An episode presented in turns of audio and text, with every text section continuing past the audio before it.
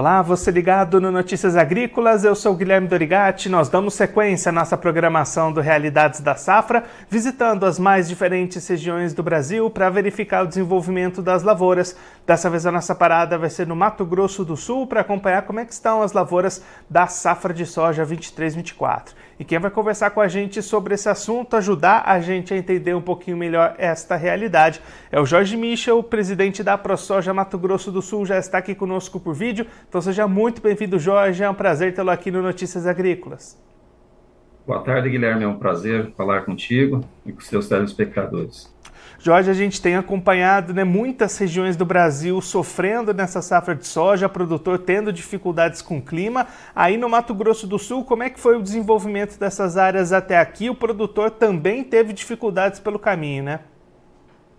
É, nós tivemos aí cerca de, tivemos um problema climático de setembro a outubro, tivemos aí um atraso de três semanas no plantio, né, se alongando muito o plantio aqui no Mato Grosso do Sul, não diferente dos demais estados, né. E aí, Jorge, como é que esse cenário climático, esse atraso impactou o desenvolvimento das lavouras? Já tem alguma perspectiva de perda de potencial? Como é que estão essas expectativas até aqui? É, nós temos aí uma perspectiva esse ano de, de redução tanto na produtividade como na produção, né? Estimamos aí uma área esse ano no Mato Grosso do Sul de 4 milhões e 200 mil hectares, com uma produção aí de em torno de 13,8 milhões de toneladas, uma diminuição aí na casa de 6,5%, né? E uma produção de 54 sacas, é, uma redução aí de 14% em relação às, à média das sacas anteriores. Mantemos essa, continuamos mantendo essa estimativa. E aí, Jorge, os trabalhos de colheita começaram, mas ainda muito lentamente aí no estado, né? Quando é que a gente deve ter uma colheita avançando mesmo no Mato Grosso do Sul? É, aqui está praticamente iniciando as colheitas, né? Ainda não temos ainda um resultado, ainda não temos informações ainda como está a safra, mas acredito que daqui mais umas duas semanas aí já, já entra firme a colheita. E aí, Jorge, com esse cenário de colheita acontecendo agora, começando nesse fim de janeiro, como é que fica a janela para plantio de milho safrinha por aí? Vai ter uma janela positiva ou vai ficar apertada esse tempo? É, vai ficar apertada, né? Realmente atrasou muito o plantio da safra de soja e a safra de milho em si ela já está comprometendo também o plantio para, para a segunda safra. E aí, Jorge, olhando agora para o lado do mercado, como é que o produtor aí do Mato Grosso do Sul tem se posicionado para comercializar essa soja? As vendas estão avançando, o produtor está segurando, esperando um pouquinho mais? Como é que está esse sentimento para olhando para o mercado? É, tá todo mundo apreensivo com o mercado, né? Porque caiu muito em relação à safra do ano passado. A gente está vendo que o produtor em si ele vai ter menos recurso esse ano, porque a, a diferença de preço do ano passado para esse ano, a gente está calculando aí, um prejuízo aí de quase 34% em relação à, à safra do ano passado, né? Então, vai ter menos dinheiro em caixa e, consequentemente, isso aí traz uma preocupação para o produtor rural. E aí, com isso, o produtor está esperando um pouquinho mais para avançar com as vendas? É, o pessoal tá, tá todo mundo na expectativa, né? Porque, na verdade, tem uma redução de safra e o preço ainda caindo também, né? Então, tá todo mundo aguardando aí para ver o que, que, como é que o mercado vai vai estar tá reagindo com as próximas divulgação de, de, de quebra de safra. Agora, Jorge, para a gente encerrar falando um pouquinho aí da ProSoja, né? O senhor é o novo presidente da entidade, assumiu recentemente. Conta para a gente um pouquinho como é que tem sido esse começo de mandato e o que, que a gente pode esperar, quais são ali os próximos passos, os gargalos, as ações que podem ser realizadas aí no Estado.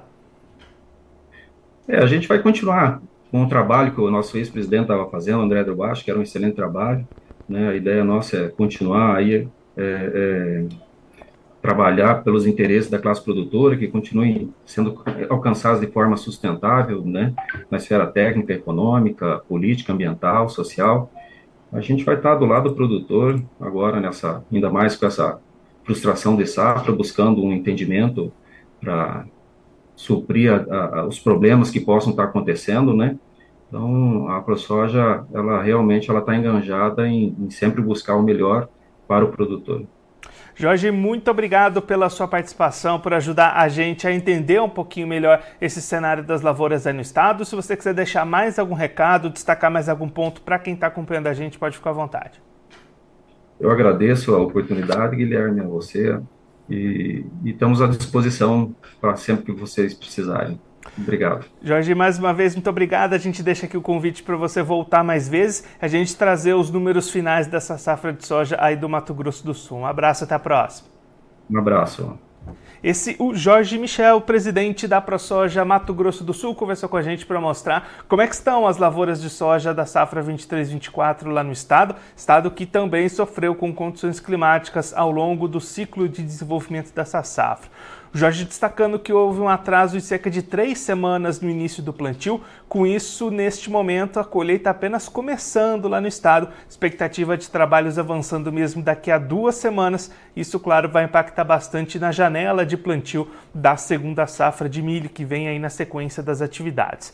Neste momento, a ProSoja MS estimando uma queda de produção em torno de 6,5% com relação à safra passada mas é claro que conforme esses trabalhos de colheita forem avançando, esses números podem e devem ir sendo revisados ao longo desse avanço das atividades. E claro que a gente vai seguir acompanhando de perto essa colheita da soja, plantio da segunda safra de milho, lá no Mato Grosso do Sul e em todas as outras regiões do Brasil. Agora eu vou ficando por aqui, mas a nossa programação volta daqui a pouquinho. Notícias agrícolas, informação agro-relevante e conectada.